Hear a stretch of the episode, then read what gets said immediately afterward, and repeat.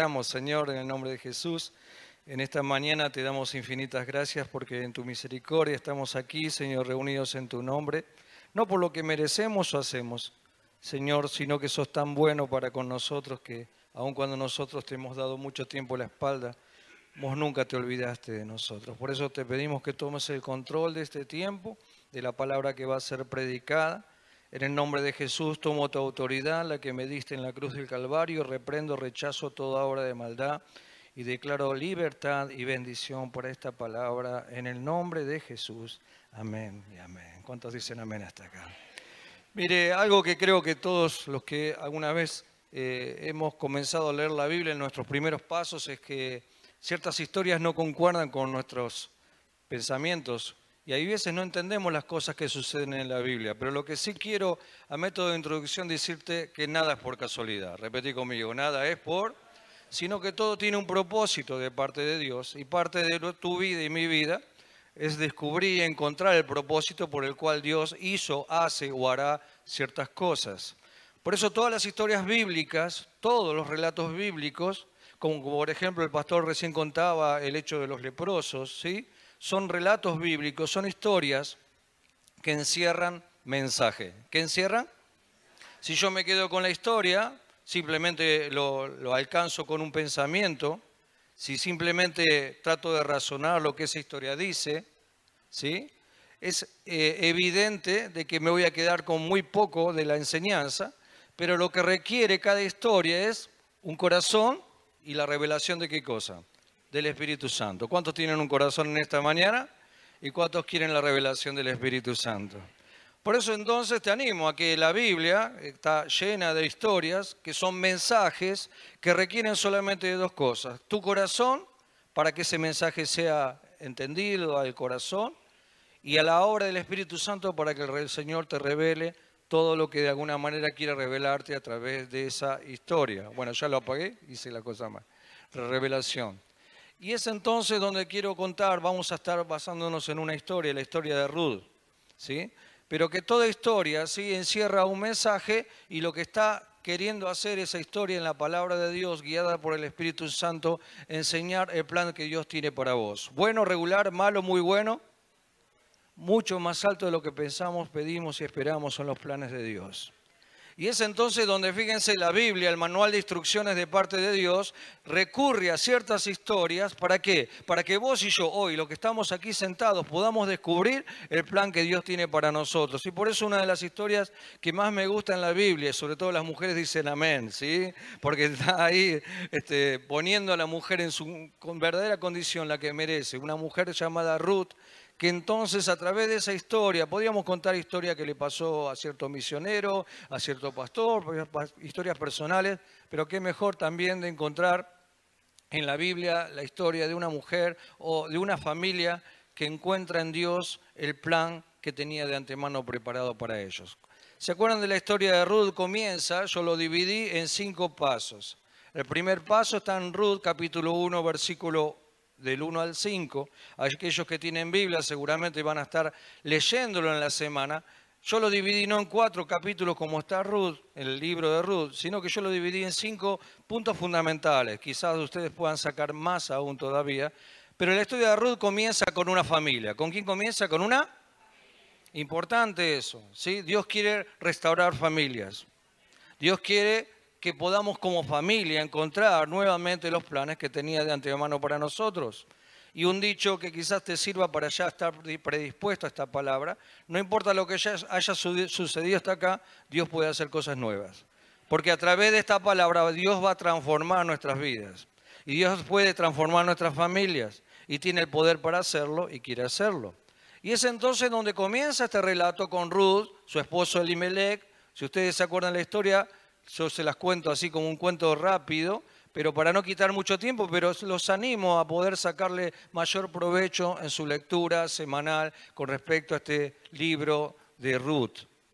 Comienza la historia que ante la necesidad, un hombre de Judá, ¿sí? de la ciudad de Belén, ciudad donde de alguna manera es tan significativa para nosotros con respecto a la fe, comienza a tener hambre, necesidad. Hay un problema en esa ciudad, en ese pueblo, en esa nación de sequedad, de hambre. Y es entonces donde deciden salir de su condición, de salir de su problema y toman una decisión. ¿Qué hicieron? Tomaron una una familia que toma una decisión. Mire que aquí no va a hablar en muchos momentos de si hicieron bien, hicieron mal, sino lo que sucedió.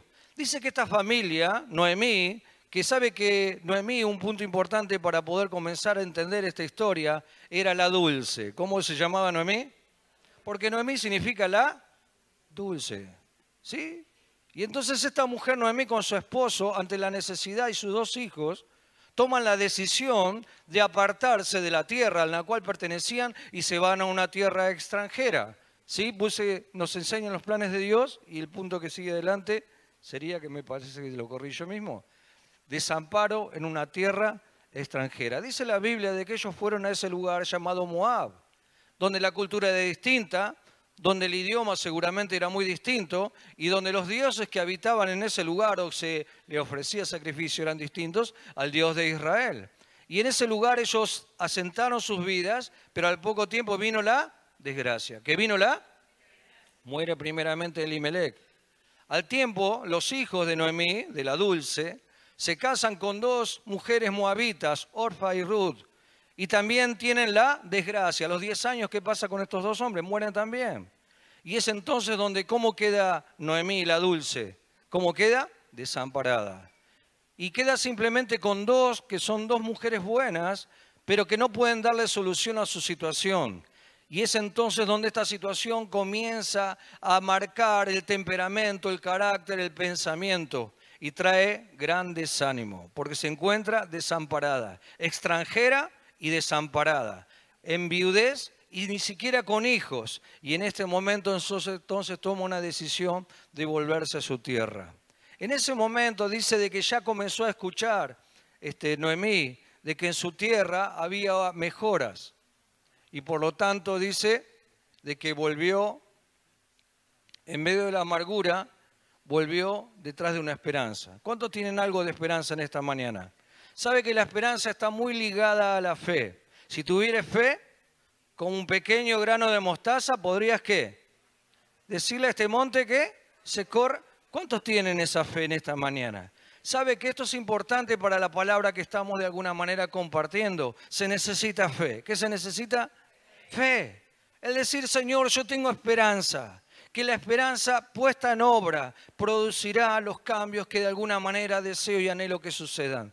Dice la palabra que Noemí en el momento crítico de situación hasta comenzó a quejarse delante de Dios y sintió de que Dios la había castigado. ¿Cuántos dudan y a veces se quejan y protestan contra Dios? Muchas veces, ¿por qué me está pasando lo que me está pasando? Esta desgracia, esto es terrible. Y busca culpables. Y quizás, mire, si somos un poco duros nosotros que estamos tan cómodamente sentados acá, podemos decir, y la culpable es Noemí. O culpable fue su esposo, que se olvidaron de Judá y se fueron a una tierra extranjera. Porque encima sus hijos se casaron con mujeres extranjeras. Pero algo importante que quiero marcar en esta mañana y escuchar Escucha bien, presta atención. Decirle que está a tu lado, presta atención. A Dios no le interesa a los culpables. A Dios le interesa darte soluciones. Perdemos tanto tiempo en saber quién tiene la culpa que quizás nunca invertimos un poco de tiempo o una pequeña semilla de esperanza para encontrar la solución. Y nuestra solución está en el Cristo Jesús. Por eso dice la palabra que esta mujer se estaba transformando la dulce en amarga. ¿Cómo se transformaba en? Amarga. ¿Por qué? Porque la situación era tremenda. Había perdido a su esposo, estaba en pobreza, había perdido a sus dos hijos, estaba en viudez y encima ahora renegaba contra su Dios. Y decía, mi Dios se olvidó, quitó la mano sobre mí. Él de alguna manera ha hecho que todo este mal sucediera, permitió que este sufrimiento viniera a mí. Y es entonces donde en medio de la amargura y la desesperanza escucha algo que le dice, algo puede cambiar. Y dice que la Biblia dice, de que había escuchado que en Judá Dios estaba poniendo su mano y bendiciendo. ¿Qué cosa dije? Repita, ¿qué estaba haciendo Dios? Dígalo fuerte, ¿qué estaba haciendo Dios? Bendiciendo. lo que de alguna manera era sequedad hasta un tiempo, ahora comenzaba a ser bendecido. Y entonces esta mujer, la que estaba ya no dulce sino amargada, dice, voy a volver. Quizás algo pueda suceder. Las dos nueras, Orfa y Ruth, quieren acompañarla. Y es entonces donde ahí mire el pesimismo, el que dije él, pesimismo, la negatividad. El hecho de decir, estoy tan amargado que le decía, esta Noemí a sus nueras, a Ruth y a Orfa, no me sigan, ¿para qué van a venir conmigo? Yo soy vieja, soy viuda, no puedo tener hijos para darle para que se casen. Quédense aquí, quédense y adoren a sus dioses. Escuche bien lo que estaba diciendo esta mujer, que estaba como. ¿Cómo estaba? ¿Cómo estaba? ¿Cuántas cosas salen de la boca de una persona que está amargada? ¿Cuántas maldiciones salen de la boca de una persona que está amargada? Y dice en ese momento, quédense acá y adoren a sus dioses. Quizás acá algo pueda suceder y puedan volverse a casar. Yo mientras tanto me voy con mi amargura a mi tierra. Seguramente para qué? Para morirse en ese lugar. Pensando de que ya no tenía solución, solamente decir vuelvo porque escuché que algo bueno está pasando en mi ciudad. Y aquí viene la lucha. Diga conmigo que viene entre Orfa y Ruth, dos posiciones emocionales en tu corazón y en el mío. Orfa que dice, mejor me quedo. Y Ruth que dice, no te dejaré, sino que donde vos vayas, yo iré. Y el que sea tu Dios, dígalo fuerte, el que sea tu Dios, será mi Dios. Es entonces donde Ruth tuvo una determinación. ¿Qué dije? Una determinación. Dígalo de nuevo, una ¿Por qué importante esta palabra? Porque muchas veces vos y yo, aún con nuestro camino de fe, aún viendo las cosas que Dios puede haber hecho en nosotros, dudamos. A mí me pasa, digamos, bueno, yo soy el único que duda acá, ¿no? Porque lo demás no duda nadie. Y en esa duda hay una orfa que me dice, quédate y adora al Dios de este siglo y adora los problemas y postrate en la adversidad y fíjate cómo te la podés rebuscar. Pero tengo también dentro de mí una Ruth que pelea y que me dice, tu Dios será mi Dios. No importa dónde vaya, no importa cuántos problemas tenga, vos irás al lugar donde Dios esté. Y es entonces esa determinación dio como resultado de que volvió Noemí, volvió Ruth a la tierra de Judá, donde yo creo que nunca tendrían que haber salido. El lugar donde a pesar de los problemas que hubo, dice la palabra de que había gente que en ese momento estaba cosechando. Por eso dice la palabra, si seguimos un poco más, en el capítulo 2, versículo 1 en adelante, que ellos llegan en el momento de la siega, en el momento oportuno, en el momento de la gracia ¿Cuántos quieren la gracia de Dios en esta mañana? Yo he venido a buscar el toque de la gracia de Dios en esta mañana y yo creo que este es el momento oportuno. Es el lugar que Dios ha preparado y el momento oportuno para poder alcanzar la gracia de Dios. Dice la palabra que volvieron y Noemí en ese momento, cuando la llamaban la dulce, mira quién volvió, la dulce. Oh, la dulce volvió. Ella que decía, ya no me llamen más dulce, llámenme Mara. ¿Por qué? Porque Mara significa amargada. Fíjese, cuando viene la gracia, la amargura muchas veces persiste en el corazón aún del creyente, queriendo hacernos creer que es peor el problema que la bendición, que es más lo que nos falta que lo que ya hemos tenido, que todo lo que hemos hecho quizás no tuvo sentido, nos hace sentir amargura, pero en realidad el Señor puso un nombre en tu nombre, en tu vida y en mi vida, la dulce o el dulce. ¿Cuántos dicen amén? Dulce de leche, dulce de batata.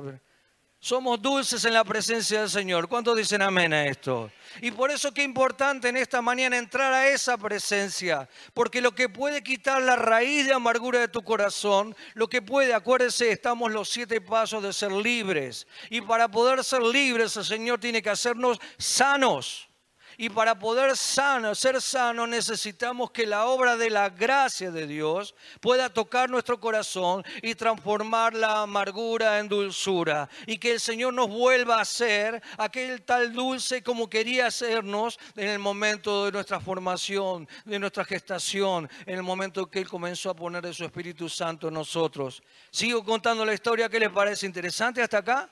Dice la palabra que Ruth mientras Noemí estaba amargada y de alguna manera transmitiendo la sensación de amargura y pobreza y miseria a todos los que le rodeaban, dice la palabra que Ruth tomó una decisión, que tomó una Fíjese qué importante. Fue a recoger espigas de cebada porque era el momento oportuno. Había una ley de Israel donde para los pobres, para las viudas en especial manera, había un requerimiento para los que tenían campos de no cosechar toda la cosecha, sino dejar siempre parte de lo que caía de la cosecha para que fueran los pobres. ¿Sabían eso? Era una ley. Estaban ellos incorporando esa ley que era la ley de la misericordia. ¿Cómo se llama? Y es entonces donde en esa ley de misericordia, esta moabita extranjera que no conocía nada del idioma de ese lugar, ni siquiera me imagino las costumbres de ese lugar, pero sin embargo tomó la decisión, la determinación. Fue a unos campos y cuando estuvo en el campo veía que los que estaban cosechando la cebada caían espigas de esa cosecha cuando formaban sus gavillas para llevarlas al granero y de repente entonces ella sabía de que podía recoger eso y dice que comenzó a trabajar. ¿Qué comenzó a? Se puso la reposera, los auriculares, el anteojo de sol. ¿Se puso a hacer eso o no? Que se puso a... ¿Qué se puso a? Trabajar. Y en medio de ese trabajo ella comenzó calladita ahí en ese lugar, en el rincón, en medio me imagino de la vergüenza, en medio de la preocupación el temor extranjera, sin saber quién estaba ahí, qué le podían llegar a ser, una mujer joven, trabajaba y trabajaba. Y dice la palabra que en eso de tanto trabajar apareció un hombre que era el dueño, llamado vos. ¿Símbolo de quién? Símbolo de Jesucristo para que más o menos se vaya acomodando y entienda de que esto no es una historia solamente de Ruth, sino que es la historia del hombre que se vuelve a Dios o la mujer que se vuelve a Dios. Y que encuentran vos, vos, la misericordia, un don inmerecido, la gracia, poder cosechar de aquello que nunca sembré. Y es entonces donde aquí comenzamos, si querés, para poner un paréntesis, no estamos hablando de Ruth ni de mí, estamos hablando de vos y de mí que en algún momento también fuimos extranjeros o nos escapamos de Dios o de alguna manera nos olvidamos de todo lo bueno que habíamos recibido de parte de Él, pero sin embargo Dios nos dio una oportunidad. En medio de una situación difícil quizás, tomamos una determinación y dijimos, yo quiero que mi Dios siga siendo mi Dios. Y me vuelvo porque sé que de Él va a venir misericordia. Y quizás no sembré, pero igual el Señor me va a permitir cosechar. Y es entonces donde vos, para que sigas pensando y creyendo en esto que esta palabra que te estoy diciendo, es el mensaje de redención, mensaje de porque dice la palabra, primeramente hablamos de misericordia, hablamos de lo que decíamos, ¿no? La amargura en medio de la esperanza y luego también el esfuerzo que alcanza la gracia, el esfuerzo que alcanza la gracia. Esta mujer se esforzó para alcanzar la gracia. Y hay veces decimos, pero la gracia no es gratis. ¿Sabe que sí? Pero pagó un precio Jesucristo por nosotros, no es gratis. ¿Entendió? ¿Sí? No es gratis la salvación. Cristo murió por vos y por mí. Pero alcanzar la gracia requiere un esfuerzo. ¿Cuál es el esfuerzo? No sacrificio, morir al yo. ¿Me va entendiendo? Y uno dice, esta mujer murió yo, se postró en esa situación, comenzó a recoger. Y es entonces donde en un momento llega el dueño, el rico, el todopoderoso. Tenemos un Dios rico. ¿Cuántos dicen amén a esto? Que es el dueño de todas las bendiciones que vos y yo necesitamos alcanzar. Él tiene la capacidad, el poder de hacer o dejar de hacer y lo que te da o aún lo que te falta puede ser dentro de la voluntad de Dios. Y es entonces donde ese que todo lo podía se acerca a esta mujer. Y este hombre, el Todopoderoso, se siente sorprendido por una mujer que estaba esforzándose para alcanzar la gracia. Y es entonces donde habla, si usted lee la historia después, le habla, ¿quién es esta mujer? Es la moabita, la nuera de Noemí. Y ella tenía conocimiento de quién era Ruth. Dice la palabra de que yo sabía y he escuchado todo lo que hiciste. Un paréntesis importante que quiero decirte. Todo lo que es tu vida, el Señor lo conoce. Toda situación que vos has vivido, el Señor estuvo. Toda circunstancia, buena o mala, el Señor la vio y la escuchó. Y que en realidad el Señor estuvo presente, está presente y va a seguir presente conoce exactamente cada cosa de tu vida y a lo que más le interesa al Señor, no los errores que cometiste o la cantidad de errores que estoy cometiendo yo hoy, sino le está interesando tu corazón y mi corazón. Él conoce tu corazón. No importa cuántas veces hayas caído, el Señor te levantará. No importa cuántas veces hayas fallado, el Señor te perdonará. No importa cuántas puertas se te hayan cerrado, el Señor otras abrirá. Y es entonces donde esta mujer cosechando eso, ve que entonces no está sola, de que en realidad no es la incomprendida, ni siquiera es la extranjera que no merece nada, sino que tiene una oportunidad. A través de su esfuerzo cosecha. Cuando cosecha dice que desgrana la cosecha 20 kilos de cebada. Puede llevar a su suegra, come ella, come su suegra, puede vender los demás y comenzar a restaurar y a través de ese esfuerzo encontrar la gracia. Pero la gracia no alcanza porque necesita otra cosa que se llama redención. Dice la palabra que entonces Noemí estaba contenta. ¿Cómo se llamaba Noemí? Escuche. Noemí era la dulce, pero ahora cómo se quería llamar. La amargada empezaba a tener conocimiento de que algo raro estaba sucediendo. La amargada veía que Ruth fue y pudo cosechar algo y habrá dicho, bueno, sigo amargada, pero cabe una chance, ¿qué te parece? ¿Sí o no? ¿Vieron eso que dice, qué lindo día? Sí, pero en cualquier momento se larga a llover, ¿sí o no? Qué frío que hace y a mí me gusta más el verano. Y cuando es el verano, ¿qué dice? A ver qué dice. ¿Cómo me gusta el invierno? Porque uno viene, se abriga y ya está, ¿sí o no? Y tenemos la contra, ¿no? Permanentemente. Y entonces la, amargada en ese momento estaba diciendo, bueno, está todo bien, este señor, mira, tenemos que tratarlo con cariño, cuidar, no vayas a otro lado. Sí, el señor me dijo que venga y que siga cosechando en sus campos. Bueno, hacele caso, porque es de familiar de mi marido, así que seguramente te va a atender bien. Anda, pero dice, hay algo más, le dice. Andate perfumada. Epa, vestite con la mejor ropa y hace algo más, porque ya alcanzaste la gracia. Ahora quiero que alcances la redención. ¿Qué significaba redención para la mujer esta Moab, la Ruth, la, Moabita? Significaba que podía ser parte, podía ser, podía tener derechos de un pueblo que hasta ese momento no tenía porque no estaba redimida. Podía casarse con alguien de ese pueblo porque hasta ese momento no era redimida. Y es entonces donde Noemí, que era amargada pero viva también, en ese momento dice, bueno, perfumate bien y hace una cosa, no, haces, no hagas cosas de loca, ¿me está entendiendo lo que quiero decir? sino anda y postrate ante ese Señor, humillate ante Él. Cuando ella haya comido y haya bebido y esté contento y se vaya a dormir, postrate a sus pies. Y con ese perfume y con ese vestido y con lo mejor, me imagino, humilde que tendría, la mejor ropita fue a ese lugar y simplemente hizo eso. Se postró a los pies de su Señor. Y dice la palabra que en un momento entonces Dice, el hombre me imagino que se despertó, habrá dicho, ¿qué hora es? ¿Qué sé yo? Y se encontró con una mujer que estaba no adentro de la cama. ¿Dónde estaba? A los pies de la cama. ¿Me está entendiendo? ¿Sí? ¿Por qué esta mujer fue a los pies de la cama?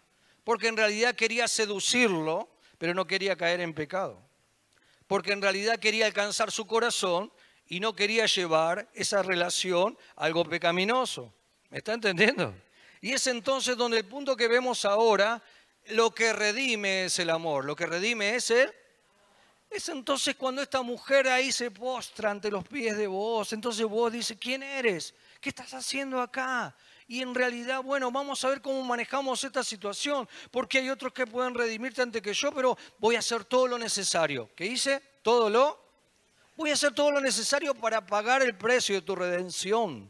Y es entonces donde vos no se allega a ella, sino que al contrario el otro día va y ve a los familiares y comienza a tratar de redimirla a Ruth, la moabita, la extranjera, la que no merecía ni tenía por qué tener ningún derecho. Este hombre, el todo rico y todopoderoso, quería redimir a esta mujer. ¿Por qué? Porque la amó. ¿Por qué? Porque la amó. Y porque sintió el amor de una mujer que se postró a los pies para también mostrarle el amor que tenía por él. Quiera Dios que en esta mañana podamos alcanzar la gracia y que puedas recibir el milagro que estás necesitando y esperando. Pero qué importante que aquí salgamos todos los que estamos aquí redimidos en la presencia del Señor. Y la redención no es por obras, sino por un corazón que ama al Señor por encima de cuántas cosas. De todas las cosas. Cuando nosotros adoramos al Señor, nos postramos ante Él. Y cuando le entregamos el mejor vestido y el mejor perfume, estamos diciendo, Señor, no tengo lo mejor, soy pobre, soy moabita, vengo sin una moneda pero en realidad lo que tengo te doy, Señor, me postro en tu presencia porque quiero darte el perfume de mi amor. Y es entonces donde este hombre al otro día hizo todo lo necesario. ¿Hizo qué? Jesucristo hizo todo lo necesario en la cruz del Calvario para que pueda ser redimido. Cuando vos y yo vamos a los pies de la cruz de Jesús, en ese momento somos afectados por el amor de Dios. Cuando recibimos un milagro, somos solo afectados por el poder de Dios. ¿Me está entendiendo la diferencia? Hay mucha gente que recibe milagros. Nueve leprosos recibieron milagros, pero no salvación. Solo uno recibió salvación porque volvió en agradecimiento. El poder de Dios se manifiesta aún para el no creyente. La redención de Dios solamente por aquellos que le adoran y le buscan como Señor y Salvador. ¿Me está entendiendo hasta acá? Y es entonces donde esta mujer comienza a dar un giro importantísimo a su historia, porque ya ahora la que no era redimida, la que era extranjera, la que era viuda, la que no tenía oportunidad alguna, es redimida por este hombre. Y es entonces donde aquí viene el final de la historia. ¿A cuánto le gustan los finales felices? Las películas esas que terminan mal, que se muere el bueno de la película, ¿no? Horrible, ¿no? Esta es una película que termina bien. En la Biblia también hay historias que terminan mal, pero esta termina muy bien. Dice la palabra que Ruth entonces recibió la redención de este hombre llamado Boaz, símbolo de Jesucristo. Y a tal punto llegó que este hombre hizo una gran fiesta. ¿Por qué? Porque pudo llegarse a esta mujer, casarse con ella y poder tener un hijo. ¡Qué felicidad! ¡Qué alegría! El decir una familia que estaba amargada, que estaba destruida, que estaba en pobreza, que estaba en viudez. Sin embargo, lo que es imposible para el hombre, es posible para Dios. Transformó una familia que estaba destinada al fracaso, a la tragedia, a la derrota y a la destrucción en una familia ahora redimida una familia bendecida y una familia ahora que estaba teniendo la gran felicidad de recibir un hijo. ¿Cómo se llamó ese hijo? Ah, no tiene la Biblia. ¿Cómo se llamaba? Obed. No hay ningún chico acá que se llame Obed, ¿no? Pobre Obed, ¿no? Dice Obed. ¿Y Obed fue papá de quién? Fuerte. De Isaí. Isaí fue el papá de quién? Y David, rey de Israel. David, la maldición se transformó en bendición. Lo que era imposible para el hombre fue posible para Dios. Lo que aparentemente terminaba en tragedia, la intervención de divina hizo que se transformara en bendición. Yo solo quiero, ¿cuántos dicen amén? Yo no quiero que sea una historia, yo quiero que sea un mensaje.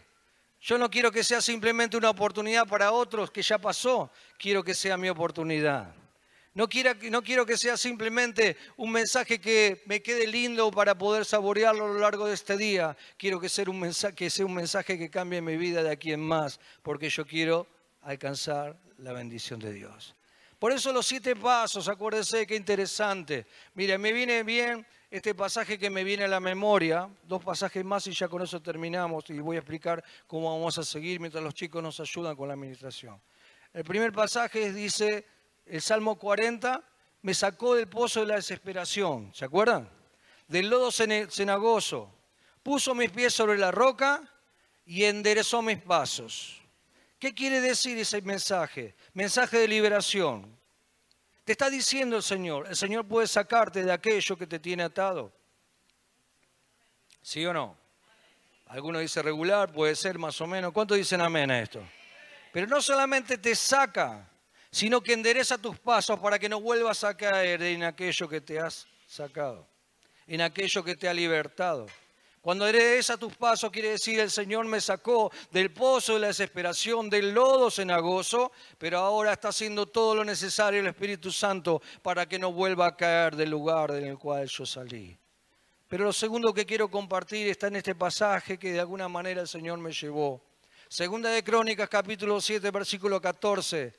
Dice, si se humillare mi pueblo, sobre el cual mi nombre es invocado, y oraren, y buscaren mi rostro y se convirtieran de sus malos caminos. Entonces, dice Dios, yo iré de los cielos, desde los cielos y perdonaré sus pecados y sanaré la tierra. Si se humillare mi pueblo. Va de nuevo, si se humillare. ¿Sabe qué hacía esta mujer? De rodillas. Se humilló. Tomó una herramienta Trabajó desde la mañana hasta la noche, desde muy temprano hasta el oscurecer, humillada. En un lugar donde podía decir, pero acá, ¿por qué lo hago? Si mi misma suegra me dijo que ni viniera, que adorara a mis dioses. Sin embargo, dice esta palabra, si mi pueblo se humillare. ¿Cuántos dicen amén esta? Si querés cosechar, humillate delante de la presencia de Dios. No te humilles ante el problema, ante la enfermedad ante el fracaso, ante lo negativo del pensamiento, ante los problemas económicos del país, ante las guerras de este mundo. Humillate ante la presencia del Señor porque tiene una promesa. Dice, si oraren y buscaren mi rostro y se convirtieren en sus malos caminos, yo oiré, dice el Señor. Y yo creo que en esta mañana el Señor va a estar oyendo nuestro clamor. Pero ¿sabes qué está necesitando de vos y de mí? Una gran capacidad intelectual una gran elocuencia, un gran curso teológico. ¿Qué está necesitando? Humillarse. Solamente eso. Decí conmigo, solamente eso. Porque a veces decimos, ¿por qué este país? ¿Por qué esta desgracia? ¿Qué mara? ¿Sí o no? Qué amargado que estoy por lo que me pasa, lo que me pasó. Pero nos cuesta que humillarnos. Y siempre buscamos quién tiene la culpa, el fulano, el mengano, el pasado, el país, el gobernante. Siempre que tuvo la, culpa, el ministro de Economía anterior, ¿sí o no? Y ahora el que viene va a hablar del anterior y así sucesivamente. Desde que tengo uso de razón, siempre el anterior tuvo la culpa. Pero ¿sabe una cosa? La palabra dice, sigue diciendo, si se humillare mi pueblo, invocare, yo lo voy a escuchar en mi corazón y entonces responderé con bendición y sanaré la tierra fue sanada una familia a través de Ruth. Y esa familia trajo la bendición a una nación entera llamada Israel. ¿Por qué? Porque Dios intervino, pero hubo gente, en este caso Ruth, que tomó la decisión, si mi pueblo se humillare, sanaré esa familia. Si mi pueblo se humillare, sanaré esa nación, ese pueblo. Sanaré el pasado, el presente y preparé todo lo necesario para poder vivir en sanidad para el futuro. Siete pasos para ser libres que necesitan solamente eso, que nos humillemos ante la presencia del Señor.